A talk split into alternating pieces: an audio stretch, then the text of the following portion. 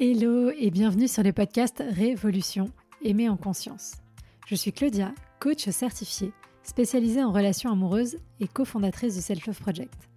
Mon ambition est de rendre accessible à chacun et chacune la possibilité de vivre des relations en conscience de soi et des autres. Je ne crois pas en la fatalité et surtout pas en amour. Et je pense que les relations se construisent et ne sont ni le fruit de la chance ni du destin. Il nous manque juste parfois les bons outils et compétences pour y arriver.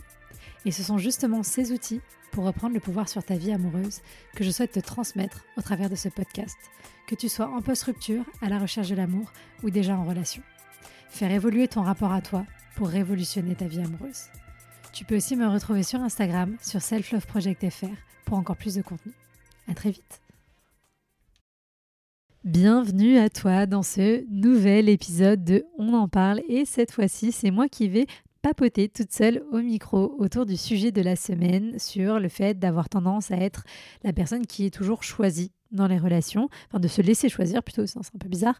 Et du coup, aujourd'hui, on va essayer de répondre à cette question comment être celle ou celui qui choisit Si tu n'as pas écouté l'épisode du Power Monday bah, de cette semaine, je t'invite à le faire parce que voilà, maintenant les épisodes deviennent complémentaires les uns des autres. Tu peux tout à fait écouter cet épisode sans écouter le précédent, mais voilà. Comme nous l'avons vu, donc je disais dans l'épisode de lundi, Certains et certaines d'entre nous ont tendance à se laisser choisir de façon répétitive dans leur relation. C'est évidemment normal d'apprécier d'être choisi par quelqu'un. C'est pas le sujet là de ces épisodes. Et évidemment, c'est normal d'apprécier d'être choisi par quelqu'un. C'est toujours flatteur. Il n'y a pas de sujet là-dessus. Mais je rappelle aussi qu'évidemment, pour être en relation, le choix doit être réciproque parce qu'on est deux dans une histoire. Mais il y a une différence entre être proactive et se donner les moyens d'eux pour rencontrer quelqu'un qui nous choisira nous aussi et se mettre dans des situations qui entraînent chez nous de l'insatisfaction et de la souffrance en venant appuyer sur nos peurs, nos croyances limitantes, etc. etc.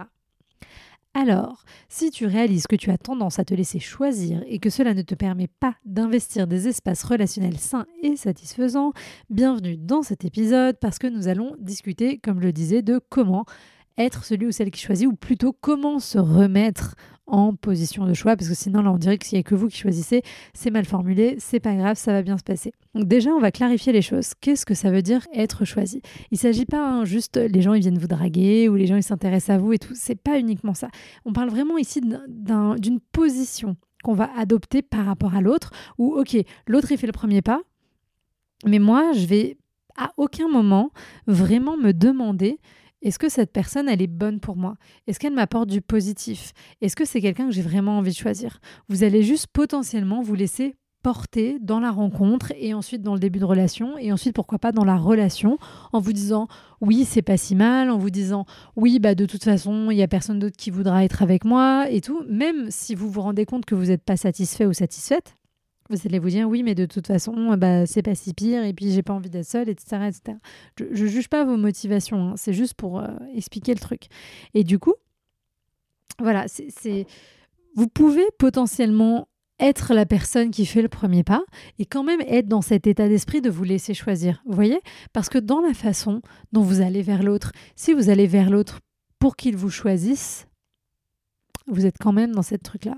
Si vous allez vers l'autre en n'étant pas du tout dans un mood qui est bah moi je sais qui je suis, moi je suis alignée avec moi, je sais ce qui est important pour moi et donc je vais te le dire et comme ça on va pouvoir être clair. Mais que vous y allez en espérant que l'autre vous dise oui et que vous faites semblant potentiellement d'être quelqu'un pour que l'autre vous dise oui, que vous n'osez pas être vous-même pour que l'autre vous dise oui, vous êtes quand même, même si vous allez vers l'autre, dans une position de quelqu'un qui se laisse choisir.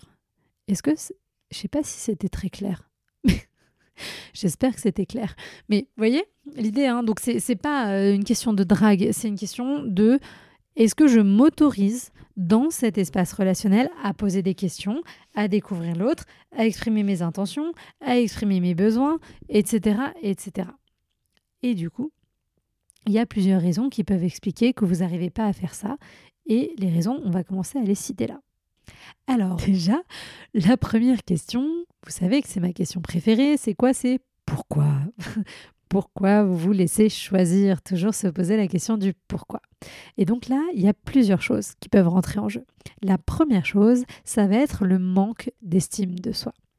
Alors, profite pour faire un petit rappel. Vous le savez si vous m'écoutez et me suivez depuis longtemps. Mais peut-être que tu viens tout juste de découvrir ce podcast. Alors je me permets de euh, redonner les petites infos. Il ne s'agit pas euh, de dire qu'on ne pourra pas te choisir ou qu'on ne pourra pas t'aimer tant que tu ne t'aimeras pas. Hein, bien sûr, mais juste de se rappeler que bien souvent, quand on a une estime de soi qui est très faible, euh, très basse, eh bien ça a tendance à nous mettre dans une énergie négative dans nos rencontres et surtout à nous faire choisir des espaces relationnels qui vont encore plus abîmer cette estime de soi. Donc on peut avoir tendance à se laisser choisir quand on manque d'estime de soi. D'où vient ce manque d'estime de soi? Il peut venir de traumatismes passés, il peut venir d'une éducation particulière, d'une éducation euh, très stricte ou toxique, ou en tout cas vous n'avez pas été valorisé, validé en tant qu'individu. Euh, ça peut aussi venir d'expériences dans des relations précédentes, où vous vous êtes senti rejeté, où vous vous êtes senti jugé, et d'ailleurs pas uniquement euh, en amour, ça peut être en amitié, ça peut être dans votre travail, etc. etc. Et donc, du coup, toutes ces choses-là, qu'est-ce qui se passe? Bah, Il se passe que vous avez une perception de vous comme étant moins digne ou comme étant inférieur. Voilà. Et du coup, vous avez tendance à accepter des situations ou des partenaire par défaut plutôt que par choix authentique. Alors, il peut y avoir que vous ne vous faites pas confiance dans votre capacité à choisir un, ou une partenaire qui serait bon pour vous. Et du coup, bah, vous préférez laisser l'autre choisir, comme ça au moins vous êtes tranquille et vous vous dites que l'autre est plus capable que vous. Il peut y avoir, bah, comme évoqué dans l'épisode de lundi, le fait que il y, a plusieurs options. Si j'ai tendance à choisir des personnes indisponibles pour qu'elles viennent me choisir et me valider, bah, ça me donne du sens et ça me donne de la valeur. Mais si je laisse toujours, et ça peut être aussi, je laisse des gens pas disponibles me choisir, hein, plutôt être ça là-dedans. Mais si euh, j'attends aussi que l'autre vienne toujours vers moi, bah, c'est aussi parce que je peux me dire que qui je suis, ce que je suis, ce que j'ai à offrir n'est pas, euh, n'est pas suffisant. Mais ce manque d'estime de vous, il va aussi vous pousser à euh, porter un masque, potentiellement aussi à ne pas oser vous montrer tel que vous êtes. Et du coup, ça va biaiser euh, le processus de la relation. Mais c'est pour ça que le manque d'estime de soi, ça peut être une des premières causes, une des premières raisons qui nous pousse à nous laisser choisir par l'autre dans la relation. Autre chose, ça peut être la peur de la solitude. Ça peut être la société qui valorise les relations et qui marginalise le célibat. Ça peut être des pressions familiales aussi, ou des pressions euh, culturelles ou de l'entourage. L'envie aussi, hein, euh, la, peur de finir seul, enfin voilà, tout ça. Donc cette peur de la solitude, elle peut avoir ses origines-là, mais qu'est-ce qui va se passer? Il va se passer que bah, quelqu'un vous choisit, vous allez dans cette relation sans forcément réfléchir au pourquoi du comment, sans forcément réfléchir si cette personne elle vous convient, elle vous correspond pas. Et même si la relation est pas hyper satisfaisante, même si elle est un peu médiocre, eh bien vous n'allez pas faire en sorte de la quitter, ça peut être une option, mais ça pourrait être aussi l'option de la réparer, en parler à votre partenaire, exprimer vos envies, vos besoins, etc. Faire en sorte de faire grandir la relation. En gros, non, vous allez rester dans une espèce de euh, statu quo parce que vous avez trop peur que euh, la personne bah, s'en aille, euh, ou vous avez trop peur, vous, euh, de vous en aller. Donc ça va être un problème, puisqu'on a vu que là, euh, bah, en fait, on est dans quelque chose qui n'est pas forcément satisfaisant. La troisième chose qui peut vous pousser à être dans cet état d'esprit de passivité, dans cet état d'esprit de celle qu'on choisit, de celui qu'on choisit, c'est le fait de vouloir éviter le conflit à tout prix. Ça, ça peut venir de votre enfance, parce que vous avez grandi dans un environnement où il y avait beaucoup de conflits, où le conflit était dangereux, ou alors on vous euh, empêchait euh, d'aller dans le conflit. En fait, on essayait toujours de vous apaiser, toujours, mais d'une façon plutôt qui consistait à taire un peu vos sentiments et vos émotions ou alors euh, que vous avez vécu des relations violentes, des relations toxiques, et du coup, vous avez très peur du conflit et de euh, ce vers quoi il peut dégénérer, hein, parce que je rappelle qu'un conflit sain, c'est bien, et c'est OK, et c'est important que chacun puisse exprimer les choses, même s'il n'est pas content. Ce qui pose problème, c'est le, le conflit pas sain. Donc, parce que vous avez peur de ce conflit, vous pouvez vous mettre dans cette position de passivité à, voilà, juste vouloir que l'autre vous dise que vous êtes bien, juste que l'autre vous choisisse et vous valide, et vous ne pas oser dire ce qui vous convient pas dans la relation, ne pas oser dire que ce que a dit cette personne, ça vous a dérangé, ne pas voilà oser euh, euh, contredire l'autre, etc., etc. Donc voilà, en fait, encore une fois, j'insiste pour dire que cette question de être choisi, c'est vraiment être dans la passivité. L'autre point qui peut avoir tendance à vous laisser dans cette position de passivité, c'est euh, l'incertitude qui vous habite. C'est-à-dire que vous avez du mal à gérer euh, vos doutes, vous avez peut-être été peu exposé à différentes expériences relationnelles. Vous avez peut-être eu une éducation qui favorise pas trop l'autoréflexion, l'indépendance, l'autonomie à cet endroit-là. Et du coup, vous avez du mal à, reconnaître, à définir ce que vous voulez dans une relation. Et du coup, ça vous conduit à la passivité. Et ça, c'est pour ça hein, que dans le coaching euh, rencontre, on travaille vraiment sur cette boussole relationnelle, sur qu'est-ce que je veux, qu'est-ce qui est important pour moi. Et ça, c'est ce que je dis toujours à nos coachés, c'est ce qu'on dit toujours à nos coachés. Il s'agit vraiment de changer votre posture, de changer votre façon de vous vivre et de, vous autoriser à être dans la relation. Et si vous vous autorisez à exprimer ce que vous désirez, si vous avez plus de clarté sur ce que vous êtes et ce que vous voulez, bah en fait, ça clarifie l'ensemble de la relation. Et attention, hein, on est d'accord, clarifier la relation, ça ne veut pas dire que vous allez avoir la réponse que vous avez envie d'avoir. Hein. Ça veut dire clarifier la relation. Ça veut dire que peut-être que l'autre, bah en fait, il va vous dire un truc que vous n'avez pas envie d'entendre, mais au moins vous avez une réponse. Au moins vous êtes au clair. Vous ne vivez pas dans le, flou total. C'est ça qui est insupportable. C'est vraiment l'idée, l'idée principale. Donc ça, ça peut être un autre point.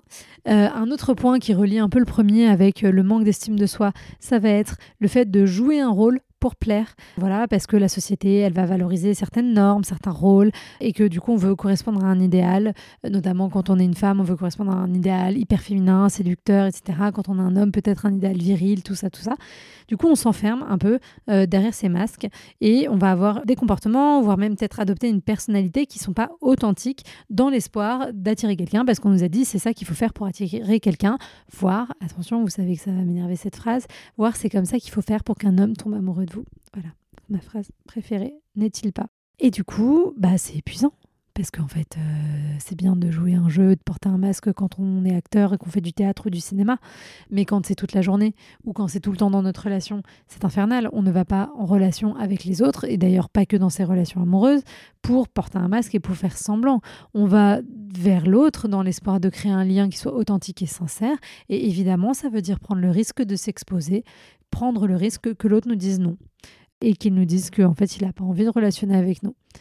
Mais en même temps, est-ce qu'une relation on n'est pas soi-même est une relation qui est dans le lien? Vraiment, réel. Parce que vous mentez à vous-même, vous mentez à l'autre, on n'est pas sur des basses scènes, donc en fait, c'est pas des relations qui vous nourriront, peut-être au début, mais en fait, rapidement, ça va plus vous nourrir. Et c'est ça qu'on va chercher, encore une fois, euh, le lien, la nourriture émotionnelle, du coup, si c'est quelque chose qui vous parle, et je sais que c'est pas si simple de bah c'est bon, tu peux enlever ton petit masque et puis voilà, on va repartir. Hein. je sais bien, c'est un processus, c'est des trucs, on avance au fur et à mesure. Mais je vous encourage vraiment à vous poser cette question-là et vous demander mais si j'avais pas ce masque-là, qui est-ce que je serais dans mes relations? Qu'est-ce que je ferais? Qu'est-ce que je montrerais de moi?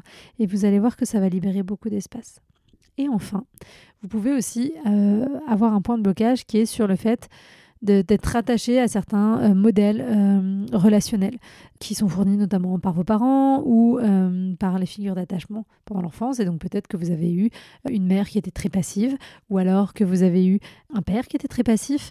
Et du coup, vous êtes là-dedans. Ça me fait penser à une de mes coachées où justement quand on a travaillé au début, très rapidement, dans, sur le coaching individuel rencontre, une des premières choses qui est ressortie, c'était que sa mère avait eu un rôle très passif dans sa relation avec euh, son père et que du coup, sa mère avait toujours été un peu spectatrice de sa vie. Et c'est les mots qu'elle-même a utilisés pour se décrire. J'ai toujours été spectatrice de ma vie. Donc il y a un peu de ça, vous voyez. Donc là, la question, c'est comment est-ce qu'on fait pour vous faire monter sur scène? Parce que c'est important. Parce qu'en fait, il n'y a personne d'autre qui peut vivre votre vie à votre place. Il n'y a personne d'autre qui peut vous libérer de tout ça. Et il y a des gens qui peuvent vous aider évidemment à le faire. Hein. C'est le but de la thérapie, c'est le but du coaching, c'est le but d'aller regarder à l'intérieur. Mais il n'y a que vous qui pouvez, au final, vous donner cette autorisation-là. Pourquoi est-ce que se laisser choisir ou avoir cette position de passivité dans la relation, c'est pas forcément une bonne chose, en tout cas d'après moi et peut-être d'après vous si ça vous met en souffrance?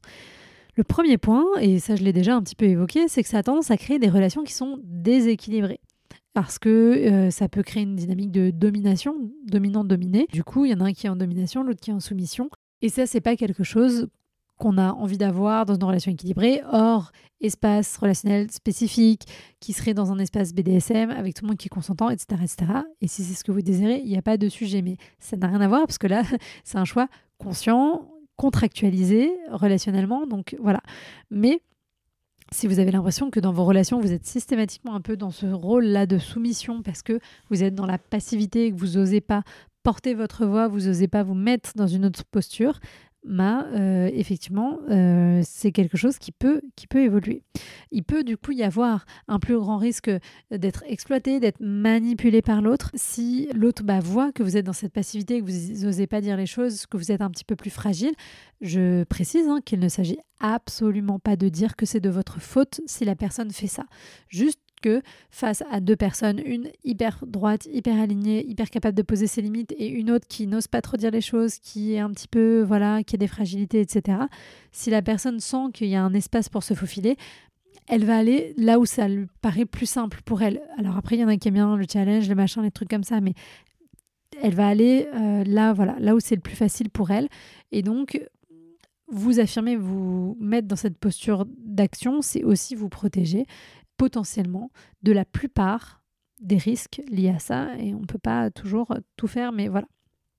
Ensuite, un deuxième risque de cette passivité, c'est de l'insatisfaction, de l'insatisfaction de votre part, euh, parce que bah, du coup, au bout d'un moment, vous risquez de vous dire, mais en fait, pourquoi est-ce que je suis dans cette relation? J'ai pas du tout choisi ça, c'est quoi ce bordel?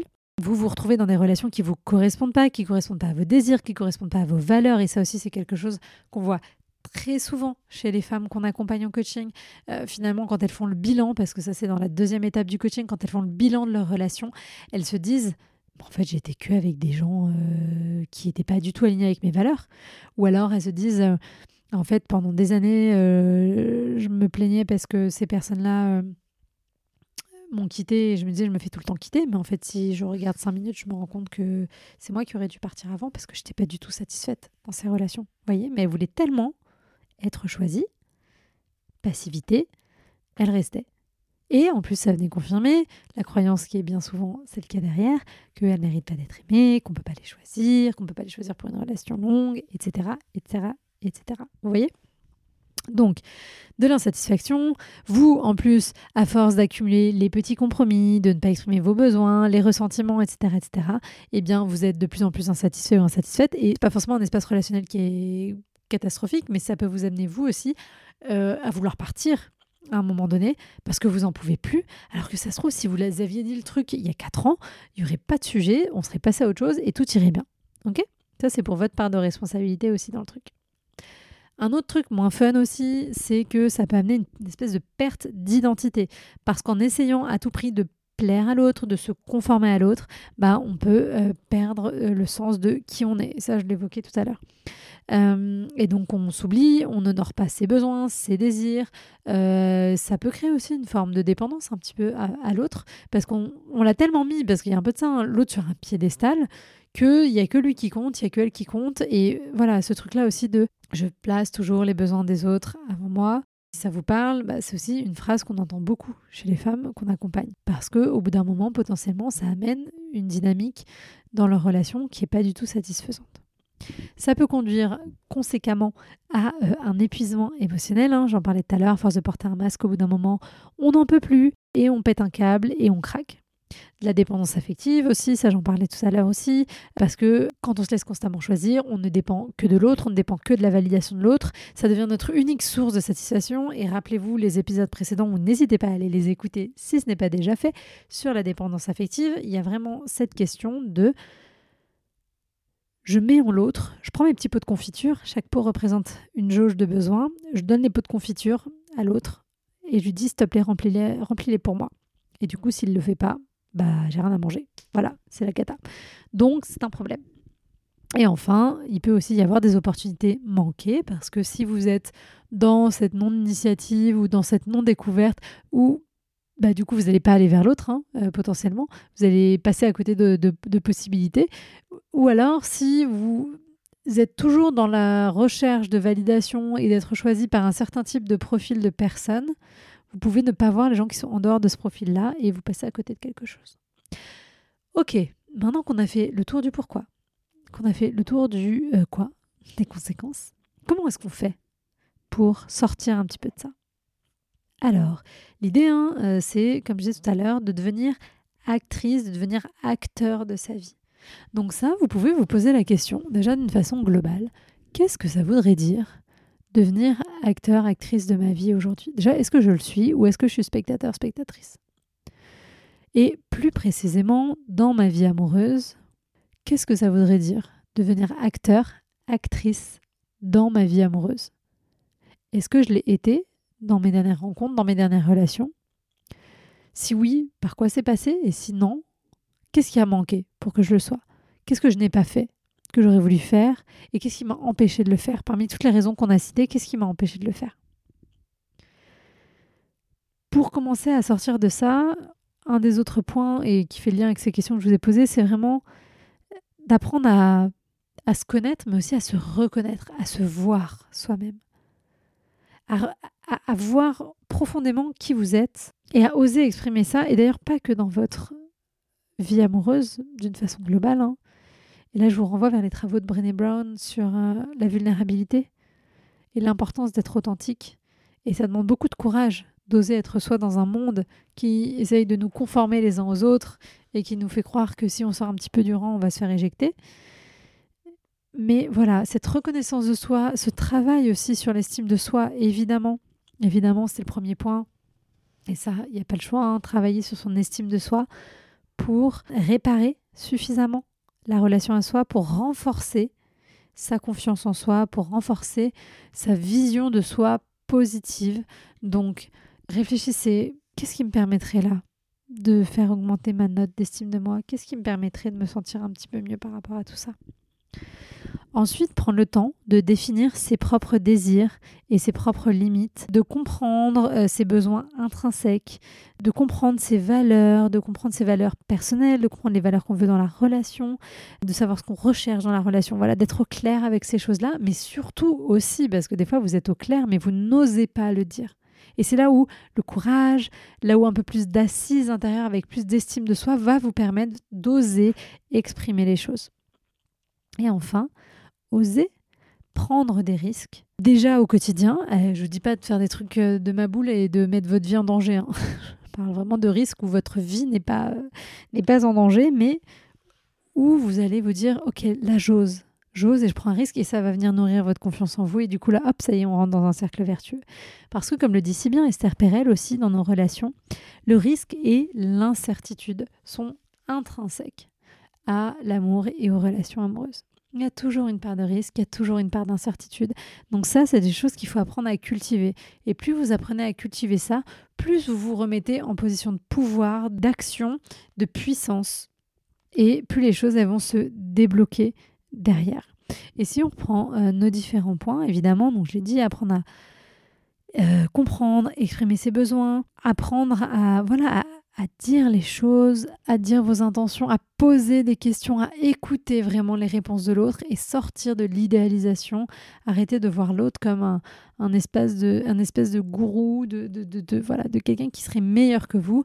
On a tous nos qualités, on a tous nos défauts. Donc voilà, prenez le temps de réfléchir aux cinq choses que vous apportez, cinq choses positives que vous apportez dans une relation. Est-ce que c'est le fait que euh, vous prenez très soin des autres au quotidien? Est-ce que c'est euh, le fait que vous faites le travail pour apprendre à mieux communiquer? Est-ce que c'est le fait que euh, vous avez une très bonne écoute active des autres? Voilà, réfléchissez un peu à vos qualités relationnelles, à toutes ces choses que vous apportez dans une relation pour vous rappeler que vous aussi, vous apportez des choses dans la relation et il n'y a pas que l'autre qui a des choses à vous apporter. Voilà, j'espère que ça vous donne un petit peu plus de clarté sur ce sujet-là. Comme toujours, si vous avez des questions, des choses, n'hésitez pas à venir me voir sur Instagram, selfloveprojectfr. Et surtout, si tout ce cheminement vous a parlé, si vous avez l'impression que vous avez vraiment besoin de, bah, de sortir de cette position de passivité, de vous remettre en puissance, de vous remettre en pouvoir, mais que vous ne savez pas par où commencer malgré ces conseils ou que vous savez par où commencer mais que vous sentez que vous n'arriverez pas à le faire seul, eh bien n'hésitez pas à nous rejoindre dans la prochaine session du coaching collectif rencontre qui commencera le 7 euh, novembre prochain. C'est Lauriane qui vous accueillera pour cette nouvelle édition puisque c'est Lauriane qui reprend la main petit à petit sur euh, le coaching collectif. Donc voilà, c'est quatre mois d'aventure, quatre mois d'accompagnement personnalisé. Vous allez avoir des exercices à faire, des vidéos à regarder pour approfondir les sujets. Vous allez vraiment plonger à l'intérieur de vous-même pour booster votre estime de vous, pour comprendre vos relations passées ou vos crushs passés. Même si vous n'avez jamais eu de relation, vous pouvez venir en coaching collectif. On a eu déjà plein de femmes qui étaient dans cette situation, c'est pas du tout un sujet. Si vous êtes en début de relation aussi et que ça a été compliqué pour vous jusqu'à présent votre vie amoureuse et que vous voulez être sûr de repartir sur les bonnes bases, venez aussi. Et on a même des femmes des fois qui sont en couple depuis euh, trois ans, un an, donc voilà, il n'y a, pas, a pas du tout euh, de sujet. Mais en tout cas, sachez que le but avant tout de ce, coaching, de cet accompagnement, c'est vraiment, comme je le disais, de vous permettre de changer de posture, de vous ancrer, de vous aligner avec vous et donc de vivre vos relations avec plus de sérénité, plus de douceur, plus de conscience. On vous donne tous les outils pour ça et c'est vraiment très très chouette. Si vous avez des questions, n'hésitez pas là aussi à venir me les poser sur Insta. Vous pouvez regarder en descriptif de cet épisode, il y a toutes les informations aussi, avec les dates notamment. Voilà. Écoutez, comme d'habitude, merci d'avoir partagé ce moment avec moi. Les relations sont un voyage en constante évolution et je suis honorée de faire partie du vôtre. Prenez soin de vous et à bientôt pour un prochain épisode.